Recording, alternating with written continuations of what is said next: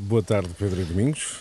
Olá, boa tarde. Bem-vindos a mais uma tertúlia Bola Branca. É caso para perguntar o que têm em comum os europeus de 1984 e 2000, o Mundial 2006 e a, e a Liga das Nações 2020. Um denominador comum, França. É a França que impede Portugal de chegar à fase decisiva, aos jogos decisivos de uma grande uh, competição. Aconteceu este fim de semana. Portugal perdeu no Estádio da Luz por 1-0 com a França. Uh, fica assim impedido de defender o título da Liga das Nações.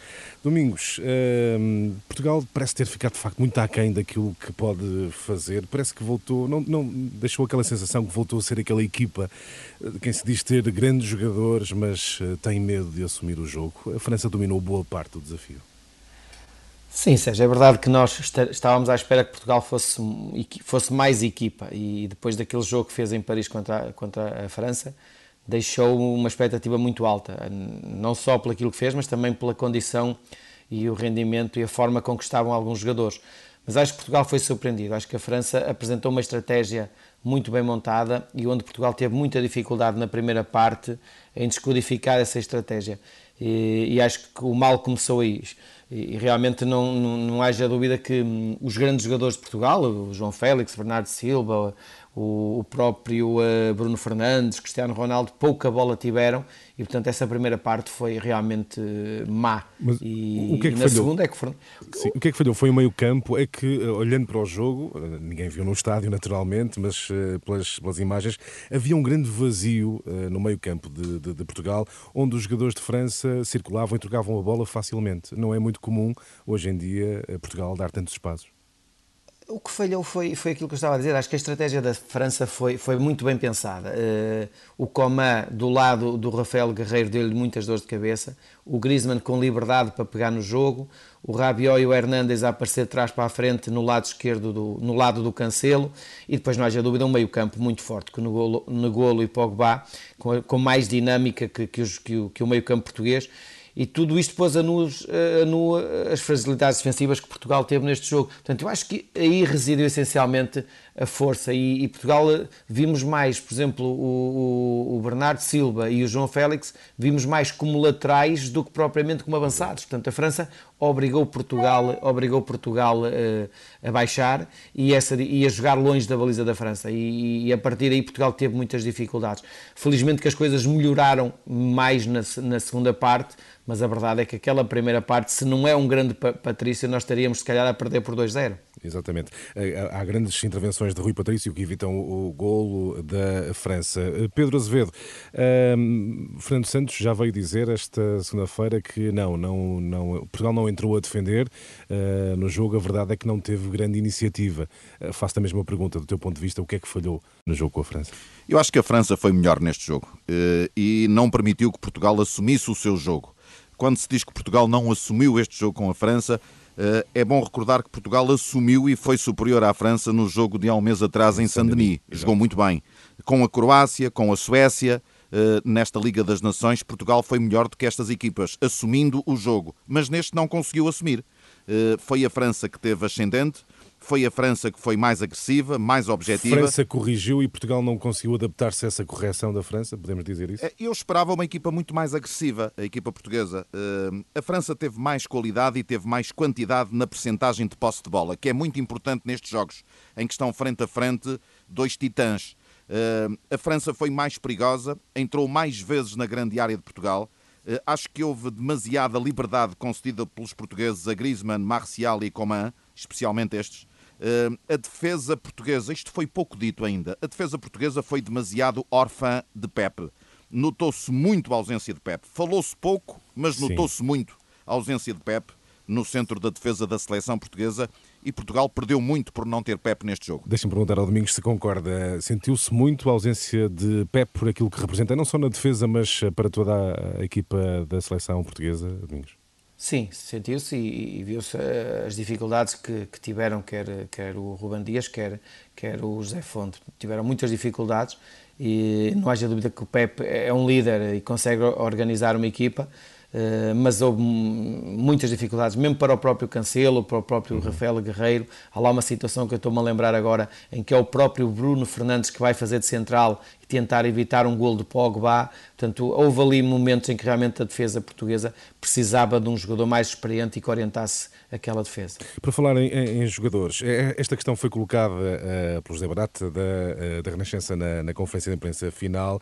Uh, perguntava se jogadores como o Diogo Jota, ou Sérgio Oliveira, não entraram tarde demais. A minha pergunta, Domingos, é se eventualmente para um jogo como este, e atendendo ao momento de forma de Jota e de Sérgio Oliveira, se estes jogadores não teria feito sentido terem entrado de início.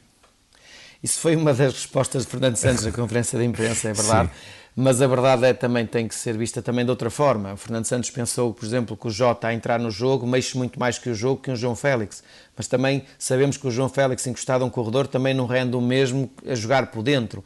Portanto, foram várias situações que, que aconteceram nesse jogo. Agora, não haja dúvida que a partir do momento que Fernando Santos mexe no jogo e com a entrada do Jota, com o João Moutinho, que também mexeu João muito Moutinho, bem, mexeu, mexeu, muito bem, eh, Portugal parece que foi outro. Acho que deu uma sensação que na primeira parte teve um desgaste muito grande em termos físicos para a equipa e na segunda com essas mexidas que o Fernando Santos fez, a equipa parece que melhorou e podia ter chegado ao empate, mas não haja dúvida que a dúvida antes do jogo era essa, se Diogo Jota devia jogar de início ou João Félix. Mesmo o próprio Bernardo esteve muito apagado, portanto, agora é muito mais fácil dizer é depois de ter acontecido. Mas uh, insisto na pergunta, Pedro, uh, uh, e, e, sublinhando isto mesmo, atendendo ao momento de forma de Jota, de Sérgio Oliveira, que tem sido preponderante no futebol do Porto. o próprio João Moutinho entrou e muito bem, criou ocasiões de, de, perigo. Estes jogadores deveriam ter entrado de início? O Fernando Santos optou por repetir uh, a equipa que jogou ao mês em Saint-Denis. Uh, foi um, um, selecionador mais conservador na opção inicial para este encontro frente à França. Uh, deu titularidade aos jogadores com mais estatuto na seleção nacional. Olhando para este meio-campo da seleção, que foi o mesmo que jogou em Saint-Denis, são jogadores de estatuto. Sérgio Oliveira ainda Sim. não o tem. João Moutinho tem mas jogou os 90 minutos quarta-feira e já estava definido com Andorra e já estava definido que não alinharia Sim. neste jogo frente à França. Uh, só na defesa houve duas alterações. Pepe não podia jogar, jogou Fonte e em França tinha jogado Nelson Semedo. Neste jogo com a França jogou Cancelo. Na frente é que havia eh, aquela dúvida dos quatro, dos quatro jogadores para os três lugares. Um tinha que começar no banco e o que começou no banco foi Diogo Jota.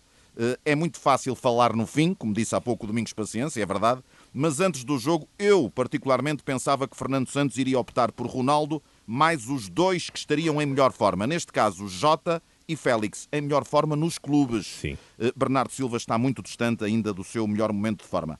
Eh, aliás, destes quatro jogadores, Diogo Jota é, no meu ponto de vista, dos quatro, Ronaldo, Bernardo Silva, Félix, eh, mais Jota, Jota é o que está em melhor forma nesta altura.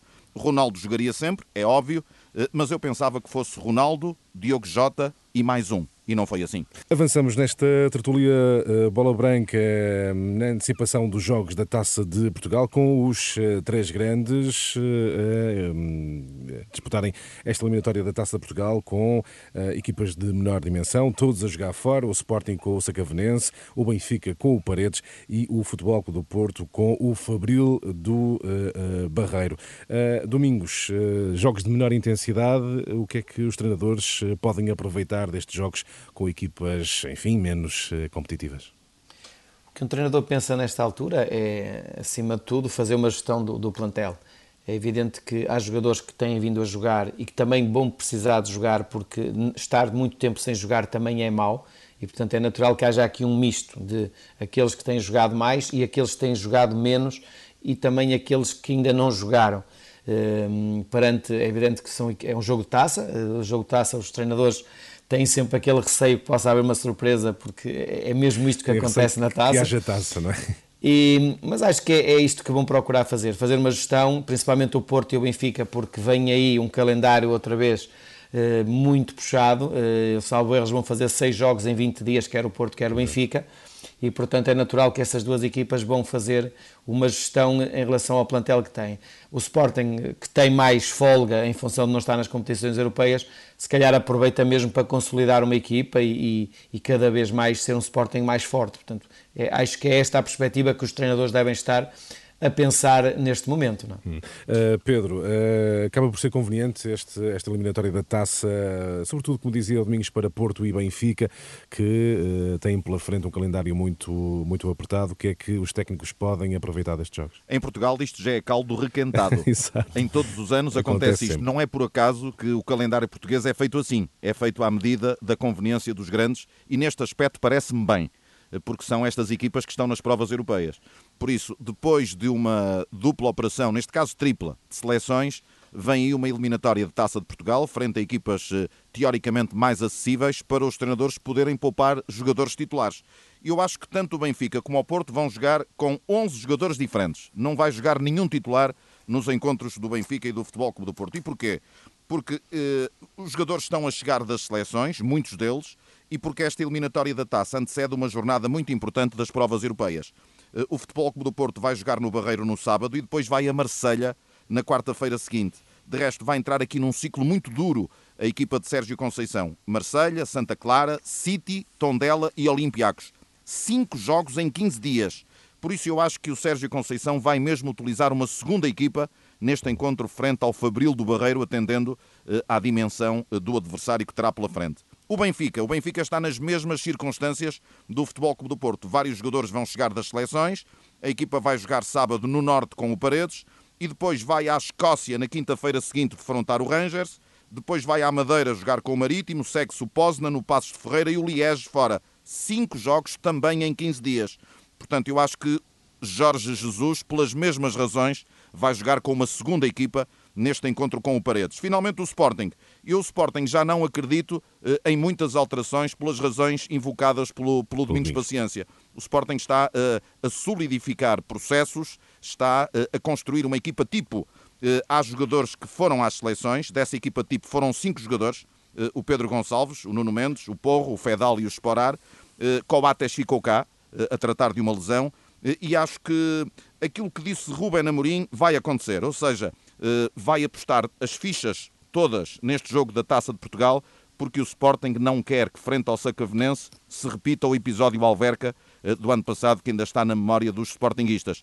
Por isso, como o Sporting não está nas provas europeias, eu acredito que o Sporting, se não jogar com o 11 titular, jogará com um 11 muito próximo daquele que é atualmente o seu 11 tipo. Veremos então se se confirmam essas tuas eh, previsões. Agradeço o Pedro Azevedo, Domingos eh, Paciência. Chegamos ao fim de mais uma tertúlia Bola Branca.